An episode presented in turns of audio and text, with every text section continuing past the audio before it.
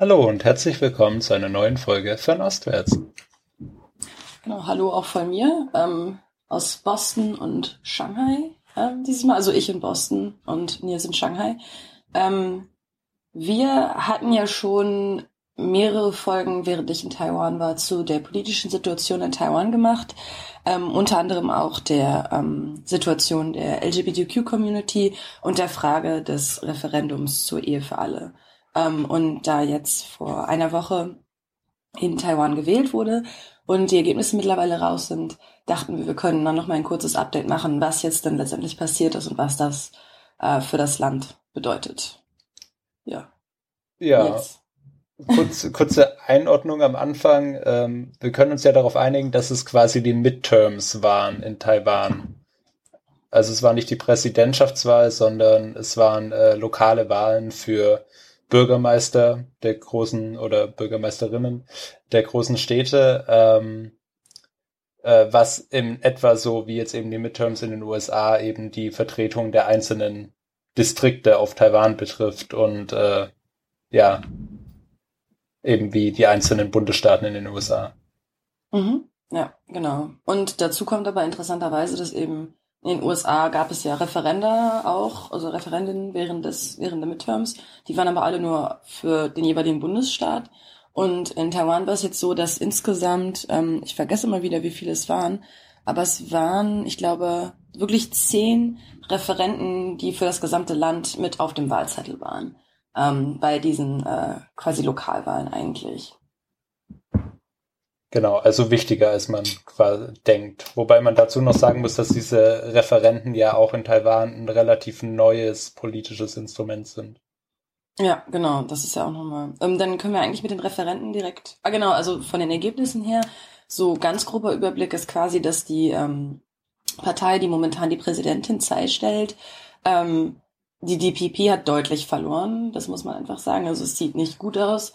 Ähm, die haben mehrere Städte verloren, in denen sie ähm, Bürgermeister, ich glaube, es waren wirklich fast alles Männer. Ich, da muss man nicht gender Nils, wenn es alles Männer sind. Ja, aber es gibt ähm, ja mehr als nur die großen Städte und ich glaube, wir wissen ja, nicht für alle stimmt. Städte die Ergebnisse.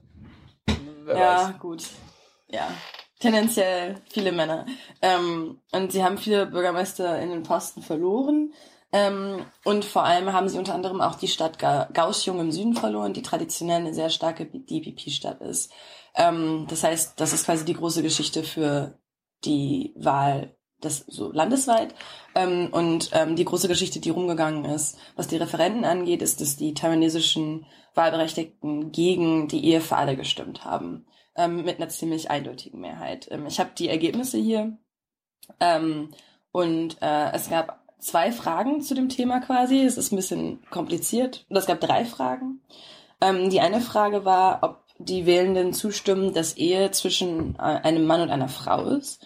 Ähm, und fast 70 Prozent der Wählenden haben dafür gestimmt. Ähm, und insgesamt hat diese Option ähm, 7,6 Millionen Stimmen bekommen. Ähm, dann gab es noch eine Option, in der gefragt wurde, äh, sollte, Ehe, sollte die Ehe für gleichgeschlechtliche Paare auch erlaubt werden. Und ähm, also das war quasi eine, ein Gegenreferendum von der Kampagne für die Ehe für alle. Diese Option hat nur 30 Prozent bekommen und nur 3,4 Millionen Stimmen. Ähm, und was ganz Interessantes, es gab auch noch eine dritte Frage, auch von den Leuten, die gegen die Ehe für alle sind.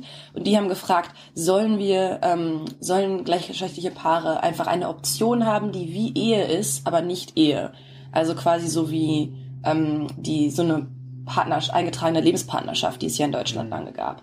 Ähm, und die Option hat ähm, 60 Prozent Unterstützung bekommen und ist mit, äh, dann hat quasi mit 6,4 Millionen Stimmen gewonnen. Aber es ist ganz interessant, dass anscheinend die ganzen Leute, die ganz groß, ganz stark gegen die Ehe für alle sind, da gab es einige, die bei dieser Option schon einfach gar nicht mehr abgestimmt haben.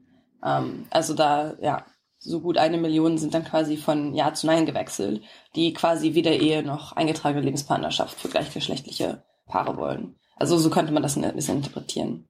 Mhm. Oh, genau. Und eine andere wichtige Sache ist auch noch, dass ähm, eine, eine weitere Referendumsoption gegen die Inklusion von gleichgeschlechtlicher Liebe in der Sexual im Sexualkundeunterricht in Taiwan, ähm, die ist auch mit äh, sieben Millionen Stimmen abgelehnt worden. Also das war bisher die Praxis. Es gibt ein Gesetz, das das quasi vorschreibt. Ähm, inwieweit das in der Praxis implementiert wird, ist eine andere Frage. Ähm, und ähm, jetzt hat eben, Zeit dieses Referendums haben, hat, haben eben auch 65 Prozent der Wahlberechtigten oder der Wählenden gegen dieses Gesetz gestimmt quasi und gesagt, Sexualkunde sollte wirklich nicht über Homosexualität reden. Das ist so das Bild, mhm. das jetzt aus den Wahlen gekommen ist. Und das ist ja erstmal auch ein Widerspruch zu eben der, ist es das Verfassungsgericht, das, das es äh, vor zwei Jahren entschieden hat, dass eben äh, die Ehe für alle in Taiwan eingeführt werden muss. Oder? Ja, genau. Also das ist das, das ist die große Frage jetzt. Ähm, das Gericht hat gesagt, es ist verfassungswidrig, die Ehe zwischen in, für gleichgeschlechtliche Paare nicht zu erlauben. Hat dann aber die Regierung gesagt, sie müssen ein Gesetz schreiben, ähm, in dem sie quasi implementieren, wie, wie Ehe für alle quasi funktionieren soll. Ähm, jetzt ist quasi das Problem, dass wir jetzt dastehen mit einem Referendum, das nach dem neuen Referendumsgesetz äh, gültig ist, ähm, weil es mehr als 4,5 Millionen Ja-Stimmen hatte. Ähm, und diesem Gerichtsurteil, die einander augenscheinlich widersprechen. Ähm, es ist ganz interessant, weil es da lange sehr viel Unklarheit herrschte und wirklich niemand sich so ganz sicher war, ähm, was jetzt passiert. Ähm, eine Interpretation, die ich jetzt gehört habe vom äh, Deutsche Welle-Korrespondenten in Taiwan, seiner Meinung nach ähm, kann es sein, dass die DPP, also die Partei, die gerade an der Macht ist und die ohnehin ähm, die Ehe für alle nicht mehr, also so ein bisschen wie so eine heiße Kartoffel behandelt hat. Die haben einfach sehr viele christliche mhm. UnterstützerInnen ähm, und äh, wollten schon von Anfang an nicht so wirklich dieses Gesetz durchbringen, weswegen Tsai Ing-wen auch stark kritisiert wurde von progressiven und jungen Kräften innerhalb des Landes. Ähm, und es kann einfach sehr gut sein, dass die äh, jegliche ähm, jeglicher Weg zur Ehe für alle, der sich auf die DPP verlässt, ist im Endeffekt zum Scheitern verurteilt, weil es einfach nicht danach aussieht, dass die Partei so etwas Kontroverses jetzt noch durchdrücken würde. Und was ähm, er meinte, also William Young heißt er, ähm, ist, dass es einfach sein kann, dass die DPP einfach diese eingetragene Lebenspartnerschaft einführt. Ähm, und dass das dann das Gericht quasi sagt, ah, okay, ja gut, das ist quasi das, was wir von euch wollten. Und deswegen wird das dann schon okay sein. Ähm, das ist reine Spekulation. Ähm, wie also wie gesagt, ich glaube, es ist sehr klar, dass man, dass die äh, Aktivisten, Aktivistinnen sich nicht auf die Parteien verlassen können. Weder die DPP, die gerade an der Macht ist, noch die ähm, deutlich konservative, konservativere KMT werden so ein Gesetz von sich heraus schreiben. Und das heißt im Endeffekt ist die Frage, was sagen die Gerichte letztendlich? Und inwieweit haben die Gerichte auch die Möglichkeit, ähm, die Regierung dazu zu bringen, etwas, ähm, etwas zu entscheiden. Und ich glaube, oder, äh, oder etwas zu machen. Und ich glaube, ähm, die zweite Sache ist, dass man natürlich auch einfach sagen kann, naja, das Referendum ist jetzt, genau, nee, die andere Sache war noch, dass jemand ähm, in, äh, ich glaube, das war so eine Art Staatsanwalt ähm, in Taipei, der gesagt hat, dass die Referenden ähm, nicht direkt gültig sind, weil sie quasi nicht die richtige rechtliche Sprache haben. Also sie betreffen nicht direkt ein Gesetz. Sie drücken quasi nur einen Willen okay. aus, aber das so, und da, so, dass der Wille quasi im, so vom Sinn her implementiert und dem Willen des Volkes muss quasi gefolgt werden. Aber es sind jetzt, waren jetzt keine konkreten Gesetze, mit einer Ausnahme waren es keine konkreten Gesetzesentwürfe, die der Regierung genau vorschreiben, was sie jetzt quasi zu tun hat. Ähm, und das ist quasi die andere Interpretation, die ich gehört habe. Ähm, unklar welches von beiden jetzt, welches von beiden wahr ist. Ähm, die dritte Option ist halt einfach, dass wir jetzt wirklich ein, ähm, so eine Art Deadlock haben zwischen Gericht und Referendum. Und dann kann es natürlich auch immer noch sein, dass letztendlich, wenn, also die äh, Leute von der Kampagne für die Ehe für alle werden das garantiert vor ein Gericht schleppen. Ähm, und es kann natürlich auch sein, dass das Gericht sagt, hey Leute, ihr könnt nicht einfach Partnerschaft machen, wenn wir gesagt haben, ihr müsst Ehe machen. Es kann aber auch sein, dass das Gericht sagt, hey, ist voll okay, wir wollen uns jetzt nicht nochmal einmischen. Ähm, beides sind absolute Möglichkeiten. Gibt es da, ist das oberste Gericht da eigentlich auch sozusagen amerikanisch äh, irgendwie orientiert, dass es auch innerhalb des Gerichts ähm, linke, rechte, konservative, progressive äh, Positionen gibt? Oder kann man eher ähm, davon ausgehen, dass es relativ neutral besetzt ist? Ähm, das Interessante daran ist tatsächlich, also ich kenne mich auch mit der Rechtspolitik in Taiwan nicht besonders gut aus. Was ich weiß, ist, dass das ähm, Gericht, das diese Entscheidung vor zwei Jahren gefällt hat, tatsächlich vor allem von äh, voller Richter ist, die von der KMT ausgewählt wurden. Also von sehr konser tendenziell eher konservativen, nationalistischeren, naja, nicht nationalistisch, von eher konservativeren Kräften. Mhm. Ähm, weswegen es so überraschend war, dass es, dass diese Entscheidung überhaupt gefehlt wurde. Und das spricht vielleicht so ein bisschen für die Progressivität des Gerichts. Einfach, und das hat man ja auch so ein bisschen in, ähm, in vielen anderen Ländern war es ja auch so, dass im Endeffekt die Ehe für alle durch Gerichtsentscheidungen gekommen ist, weil quasi dann Richter sagen, okay, von der aus einer rechtlichen Perspektive kann man einfach nicht gegen diese Leute diskriminieren. Mhm. Ähm, aber ich kenne mich da auch nicht genug, genug aus, inwieweit das Gericht quasi willentlich willens ist und in der Lage ist, sich weiter in die Politik einzumischen. Und es kann halt einfach gut sein, dass gerade wenn das weiter auch KMT-Richter sind, dass die dann einfach irgendwann sagen, okay, wir sind jetzt durch damit, ähm, macht einfach eure Politik, äh, wir halten uns weiter daraus. Vor allem da jetzt eben, da es eben auch danach aussieht, dass es irgendwie einen relativ großen Umbruch gibt. Ähm, Im Großen und Ganzen. Mhm. Ja.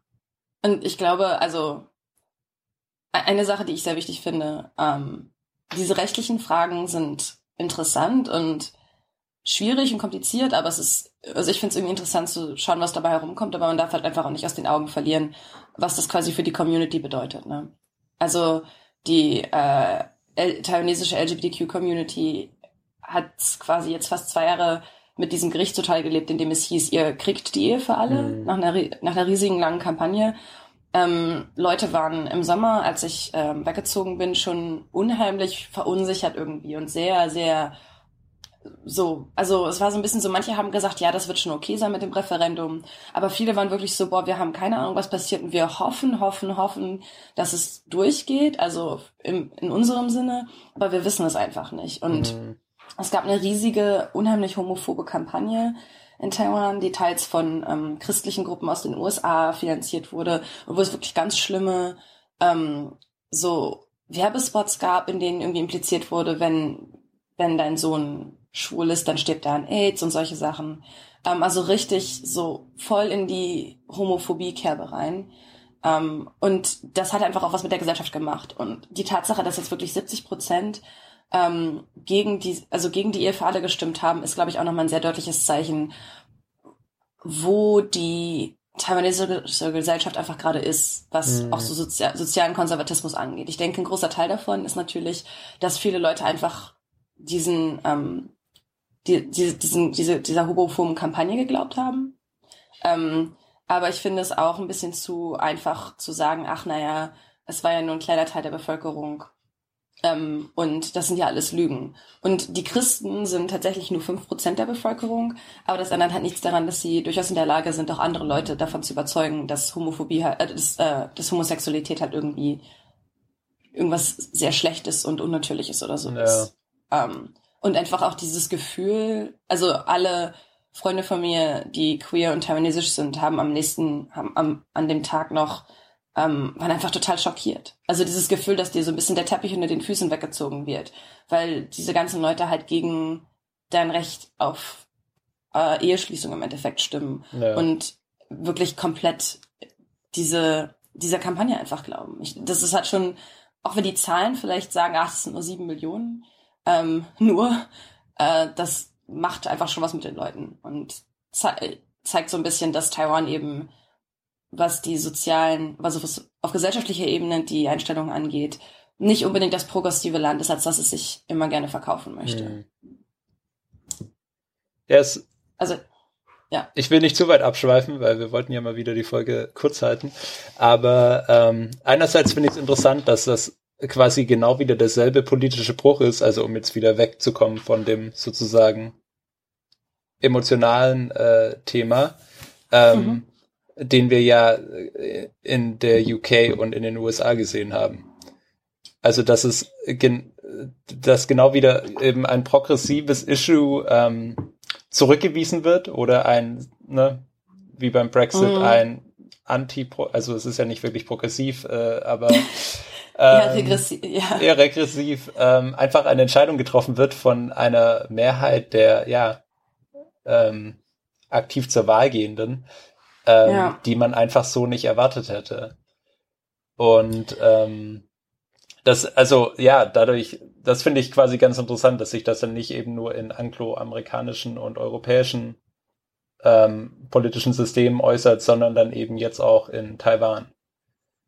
Ähm, ich habe tatsächlich auch, also eine Freundin von mir meinte auch schon, ah, es ist ja eigentlich ganz interessant, dass das ähm, eine interessante Parallele ist, dass dieser Populismus in Taiwan jetzt auf einmal auch funktioniert. Ähm, ich bin mir aber nicht sicher. Ich glaube, es eine, na gut, vielleicht ist die Parallele wirklich da, aber ich glaube, es ist wirklich eine Illusion zu glauben, dass taiwanesische Wahlberechtigte diese Ehe unterstützen, die Ehe für alle unterstützen würden. Ich glaube, Leute haben wirklich unterschätzt, wie konservativ das Land letztendlich doch noch ist und wie tief diese ähm, diese, diese Denkweise einfach sitzt. Und ich glaube, man kann natürlich auch argumentieren, dass in Großbritannien und den USA, dass es eine ähnliche, dass es, dass es ähnlich war, dass, dass, dass dieser Konservatismus immer da war und ähm, der einfach unterschätzt wurde von Politik, besonders von Politikern in Großbritannien zum Beispiel, wie David Cameron, mhm. der einfach davon ausgegangen ist, dass Brexit ähm, eben nicht durchgehen würde. Äh, von daher, ich, ich, ich glaube, es ist schon eine Parallele da, aber ich glaube auch, dass diese Überschätzung der Progressivität von Taiwan einfach auch eine Rolle spielt. Ähm, eine Sache, die vielleicht auch noch interessant ist, bevor wir, also außer du hast noch eine Frage zu der Sache mit dem LGBTQ-Referendum, mit der Ehe für alle. Ähm, nee, eine ganz kurz wäre vielleicht noch interessant, mhm. ähm, gibt es äh, Daten zur Wahlbeteiligung? Also kann man da jetzt auch wieder einen Finger zeigen und sagen, die da drüben haben sich am meisten von der Propaganda beeinflussen lassen oder waren generell schon immer homophob? Also generell ähm, haben ältere Menschen traditioneller abgestimmt. Es ist so, die, also in vielen Ländern ist die Hoffnung der LGBTQ-Community, dass die äh, Homophobie irgendwie ausstirbt mit der älteren Generation.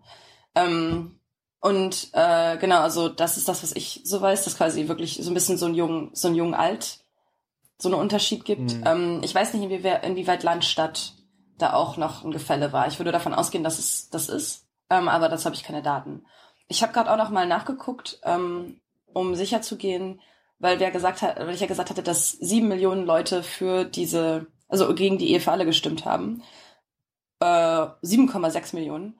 Ähm, und äh, Taiwan hat laut dem, hat laut Wikipedia ähm, 23,6 Millionen Einwohner. Das heißt, 7,6 Millionen davon ist schon ein ganz schön starkes Stück. Mhm. Vor allem, wenn man bedenkt, wie viele wählen gegangen sind. Und dann irgendwie, äh, ich glaube, etwa, ja, etwa drei Millionen Gegenstimmen. Das heißt, die Hälfte, wenn man sagt, die Hälfte der Bevölkerung hat etwa abgestimmt und von der Hälfte der Bevölkerung haben 70 Prozent dagegen gestimmt. Das ist äh, nur ein kleiner Teil der Bevölkerung, aber es ist keine niedrige, also es ist jetzt nicht super wenig. Das mhm. ist einfach schon eine große Menge an Menschen.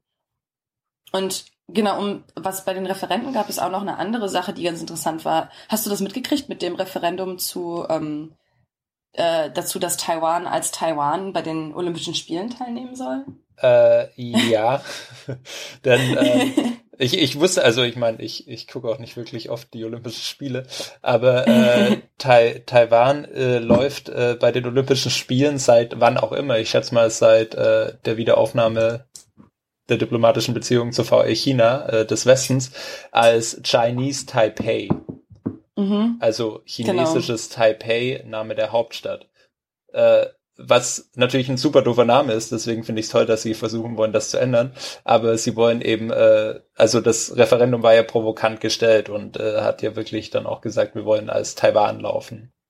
Ja, genau. Ähm, und da fand ich ganz interessant, dass ähm, das ist das ist nicht durchgegangen mit 40, aber mit 40 Prozent, aber mit 43 Prozent haben dafür gestimmt. Das heißt, ähm, das ist eine deutlich kontroversere Frage gewesen als die ganzen Fragen zur Ehe für alle. Bei den ganzen LGBTQ-Fragen war es immer so ein 70-30-Split. Ähm, und es war wirklich ein 40-50-Split bei der Frage, was die Olympischen Spiele angeht. Und ich denke, ähm, dass das vielleicht zeigt, in was für eine Richtung das Land auch geht. Also, dass es wirklich, dass es wirklich ein Thema ist, dass das Land einmal in zwei Hälften schneidet, wo die eine Hälfte dafür ist und die andere dagegen. Hm. Andererseits muss man natürlich auch sagen, dass es nur in Anführungszeichen um die Olympischen Spiele ging. Aber dass wohl auch viele Leute dagegen gestimmt haben, weil ähm, es so ein bisschen die Befürchtung gab, dass Taiwan nicht mehr an den Olympischen Spielen teilnehmen kann, wenn sie quasi Druck machen in die Richtung. Genau. Ja, ja es, es wäre ja wirklich auch nur ein sozusagen provokatives Signal gewesen. Also genau. es, es mag noch Leute geben, die das eigentlich auch vertreten, die sozusagen taiwanesische nationale Identität, äh, die aber da jetzt gedacht haben, okay, äh, machen wir vielleicht lieber nicht, sondern in ein paar Jahren aber dann richtig. Naja, andererseits, also ähm, ein paar Freunde von mir haben auch in einer äh, haben auch darüber diskutiert, was so ein bisschen, ist es überhaupt sinnvoll, diese Frage zu, das zu machen, weil das ist doch eigentlich nur sinnlos. Vor allem, weil sie gesagt haben, es kann halt total gut sein, dass das beim Olympischen Komitee sowieso nicht durchgeht. Also es kann auch sein, dass das Olympische Komitee einfach sagt, nee, könnt ihr nicht machen. Ähm, und ich glaube, ein Argument, das man schon bringen kann, ist, ähm, dass wenn die Wahlberechtigten für so eine Sache stimmen, dass das zumindest international ein bisschen für Aufmerksamkeit sorgt.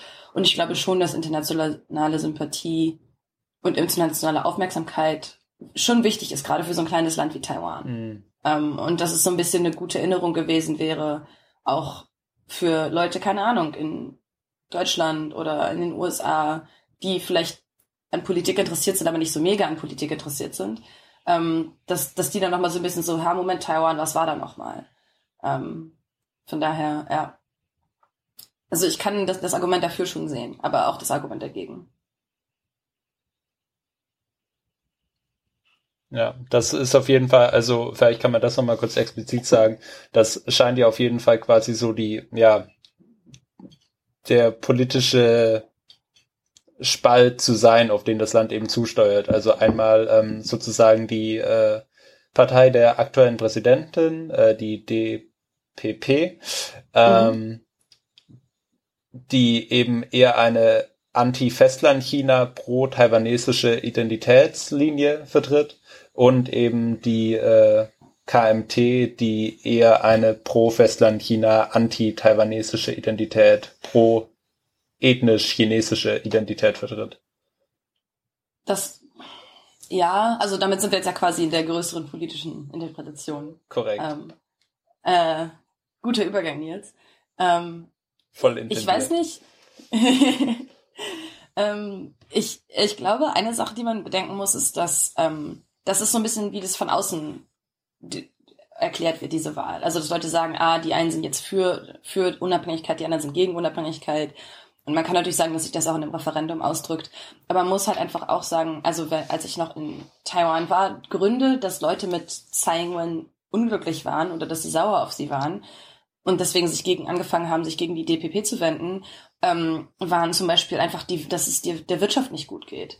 Ähm, und äh, gerade bei jungen und progressiven Leuten, die haben sich gegen, die haben sich so ein bisschen von Tsai abgewandt, weil sie ähm, weil unter anderem, weil sie zum Beispiel die Sache mit der Ehe für alle nicht implementiert hat. Das hat wirklich Leute extrem enttäuscht und auch weil Leute einfach gemerkt haben, dass sie wirklich nicht so progressiv ist, auch sozial, ähm, wie sie eigentlich gedacht hatten.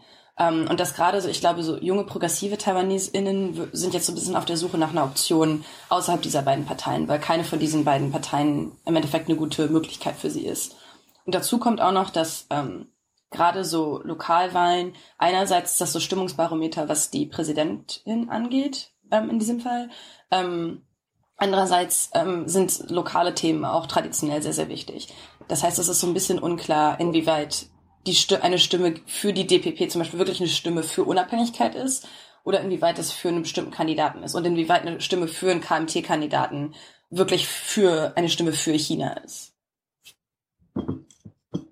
Das stimmt. Also man kann auf jeden Fall die Korrelation nicht so direkt herstellen, aber die ganzen Themen, also irgendwo schwingt es dann ja doch, oder zumindest wahrscheinlich dann bei der Präsidentenwahl, wenn es dann wieder um äh, größere Issues geht. Ähm, denn im Endeffekt gerade beim Thema Wirtschaft, äh, also ja, A ist eben, ist es ja eben so, dass es eben auch so ein halbes Zwei-Parteien-System ist und nicht wirklich eine große dritte Alternative existiert. Und ähm, B kann eben die KMT immer damit argumentieren, dass eine bessere Anbindung an China wirtschaftliche Vorteile bringen würde. Und gerade eben Taiwans internationale Isolation ja wahrscheinlich oder relative Isolation äh, nicht gerade förderlich ist für die Wirtschaft. Ja, ich, ja, ich, eine Sache, die man natürlich sagen kann, ist, dass Taiwan ist ja nicht strukturell als zwei, ja gut, so ein bisschen strukturell schon als Zwei-Parteien-System aufgebaut. Ähm, aber das momentan gibt es ja auch die NPP, die äh, New Power Party, die aus der Sonnenblumenbewegung entstanden ist und die haben tatsächlich auch, ähm, ich glaube, äh, in 17 Distrikten ähm, Sitze für lokale Regierungen gewonnen. Ähm, also die sind mit 40 KandidatInnen angetreten und haben 17, ähm, 17 davon haben ihre Wahlen auch gewonnen. Das heißt, so ein bisschen hoffen auch Freundinnen und Freunde von mir, dass das quasi eine neue dritte Kraft werden könnte. Ähm, und dass da so ein bisschen Gegengewicht zu den alten Dinosauriern so ein bisschen einfach auch entstehen kann. Ähm, weil das Gefühl hat man wirklich, glaube ich, auch. Aber es ist halt unklar, inwieweit das wirklich der Fall ist. Mhm. Äh, von daher, und da, die NPP zum Beispiel wäre auch nochmal deutlich, wäre deutlich sozial progressiver, aber wäre auch, ähm, glaube ich, eindeutiger in ihrer Position für taiwanesische Unabhängigkeit. Ähm, das heißt, die, das wäre so ein bisschen so für Leute, die quasi beides wollen können, die können dann sagen, ja, hier gebe ich meine Stimme ab, anstatt nur für so eine Status Quo-Partei wie die DPP zu stimmen. Mhm. Ähm, ja. Also, ja. Wobei, eine Sache, die daran auch interessant ist, was mir gerade noch eingefallen ist, der Mensch, der in Kaohsiung äh, gewonnen hat als KMT-Bürgermeister, also yeah. es ist diese Stadt, die traditionell sehr stark DPP ist, ähm, der ist zum Beispiel auch ähm, der wird zum Beispiel auch beschuldigt, Teil einer nationalistischen Pro-China-Gruppe innerhalb und Pro-Han-Gruppe innerhalb der KMT zu sein. Ähm, also das ist wirklich so ein bisschen, manche Leute haben ihn so ein bisschen mit Trump verglichen. Ich weiß nicht, inwieweit das eine zu einfache, äh, äh, zu einfache Verbindung ist. Ähm, aber es ist schon interessant, dass das, also da zum Beispiel kann es ja durchaus sein, dass dieses, ähm, dieser Nationalismus und dieses Pro-China, Pro-Han-Ding äh, ich weiß nicht, inwieweit das mitgeschwungen hat in seiner Kampagne tatsächlich. Mhm. Ähm, ich habe zu seinen Inhalten nicht wirklich was gefunden jetzt auf Anhieb. Müsste man, müsste man nochmal genauer schauen, was da der Hintergrund war und was quasi die Themen waren, basierend auf denen die Leute für ihn gestimmt haben. Aber ich glaube, eine wichtige Sache einfach, anstatt direkt zu sagen, das ist quasi eine Stimme, dass es bedeutet, ah, die TaiwaneseInnen sind jetzt alle voll für China und alle voll gegen Unabhängigkeit. Ich glaube, ähm, äh, Lev Nachman, das ist ein ähm, äh, Politikwissenschaftler, der äh, auch während der Wahlen Teil eines fünf Stunden äh, Fernsehmarathons war, wo sie die Ergebnisse diskutiert haben, was total absurd ist. Ähm, aber der meinte auch, was halt wichtig ist, ist, man muss, ähm, man kann eben nicht nur schauen, für wen die Leute stimmen, sondern man muss verstehen, warum die Leute für diese Personen stimmen. Und es gibt einfach viele Gründe, aus denen eine Person für die KMT stimmt. Und ein mhm. Grund kann halt sein, einfach Unzufriedenheit mit der DPP und Mangel an Alternativen. Ähm, ein Grund können lokale Themen sein, ein Grund kann einfach persönliches hingezogen sein, zu einer, zu einem Kandidat, einer Kandidatin sein. Es gibt einfach viele Möglichkeiten und ähm, ohne dieses Wissen, was die Motivation der Wahlberechtigten war, ähm, kann man einfach nicht so große Schlüsse ziehen aus den Ergebnissen selber. Das stimmt. Ähm, eine letzte Parallele möchte ich noch aufmachen, nachdem du gerade Trump erwähnt hast. Ähm, hm. Und zwar äh, muss man ja auch sagen, äh, es äh, bleibt ja dann auch innerhalb der Parteien halbwegs spannend. Also ich weiß nicht, die KMT hat wahrscheinlich auch nicht äh, schon den Spitzenkandidaten, die Spitzenkandidatin festgelegt für die Wahl in zwei Jahren. Oder nee. also da zeichnet sich auch noch niemand ab. Und ähm, in der DPP ist die aktuelle Präsidentin Tsai ähm, gerade als Parteivorsitzende zurückgetreten ja. ähm, CDU. Äh, also auch da, auch da ist jetzt quasi äh, besteht die Chance, dass da entweder eben ne, eine sozusagen eher konservative Nachfolge angetreten wird oder vielleicht doch dann ähm, die DPP auch wieder, wie im Namen verankert, eher wieder in eine progressivere Richtung geht. Naja, also ähm, es, es wird spekuliert, dass es sein kann, dass Tsai nicht nochmal antritt 2020, aber das ist nicht gesetzt. Also so, soweit ich weiß. Also sie ist jetzt erstmal zurückgetreten, aber sie könnte theoretisch noch antreten, glaube ich, als Präsidentschaftskandidatin. Ähm, ja, aber das, wie du ja. sagst, es ist unklar. Also es kann sehr gut sein, einfach auch gerade durch diesen Verlust jetzt, der ihr einfach auch zu Lasten gelegt wird, dass Leute halt einfach sagen, das war ihre Schuld, kann es einfach wirklich sein, dass ähm, auch außer innerhalb der Partei Leute kommen und ihr quasi Stress machen. So ein bisschen wie bei Merkel tatsächlich. Dass die Leute sagen, du warst verantwortlich und jetzt mach mal Platz. Ich muss mich zusammenreißen, ähm, keine Jens Spahn-Witze zu machen, aber ja. Aha, ja, bitte ähm, nicht. Ähm, bevor, bevor, bevor du ihn jetzt Spahn-Witze machst, eine, eine Sache noch, was die KMT angeht. Ähm, unter anderem dieser Mensch, der jetzt in Gaussium gewonnen hat, es gibt Leute, die sagen, da der so populär ist, könnte es sein, dass die KMT anfängt, quasi ihn als Kandidaten zu pushen für Präsident. Mhm. Ähm, einfach weil der halt diesen großen Erfolg hatte. Ähm, und eine andere Sache ist, dass schon seit zwei, drei Jahren oder so gibt es immer wieder Gerüchte, dass der CEO von Foxconn ähm, für die KMT irgendwann mal als Präsidentschaftskandidat antreten mm. wird.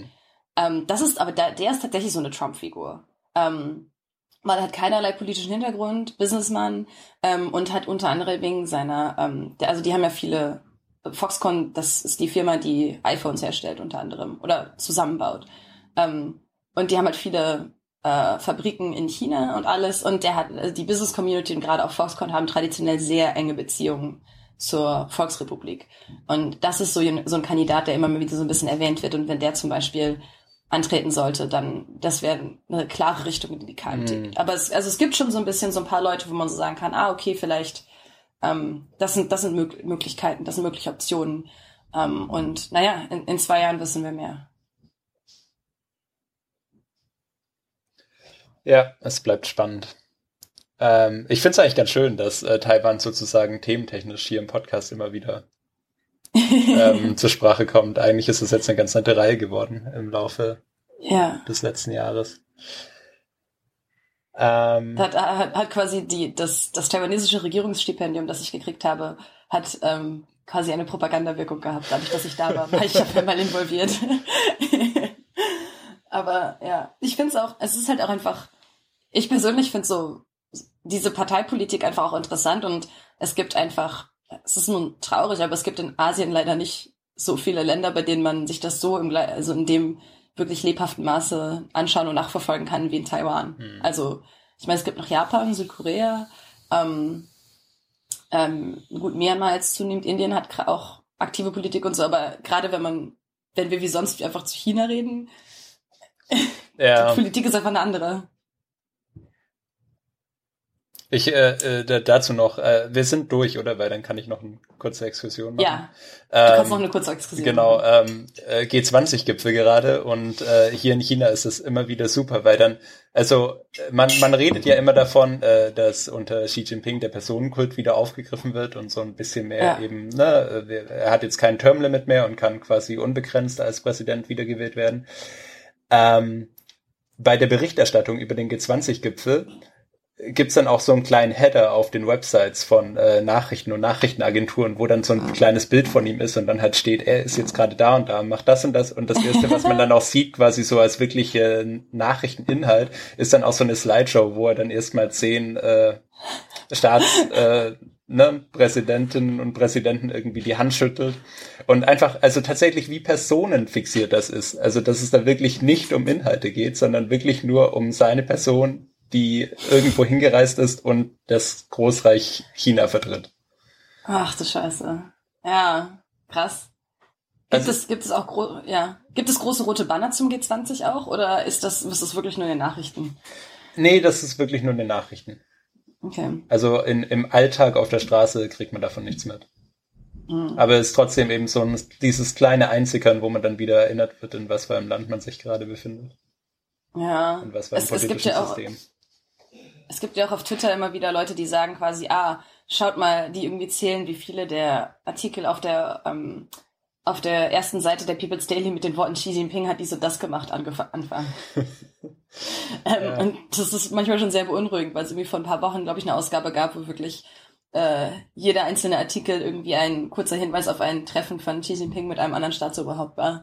Ähm, wo die Leute gescherzt haben, oh krass, wie viele Stunden sein Tag haben muss. Aber es geht halt genau in die Richtung, die du halt sagst, ne? Ähm, wobei man natürlich andererseits auch sagen muss, dass die Parteimedien, die parteigesteuerten Medien in China jetzt nicht gerade für ihre inhaltsreiche Berichterstattung bekannt waren. Generell. Ja, also auch schon vorher.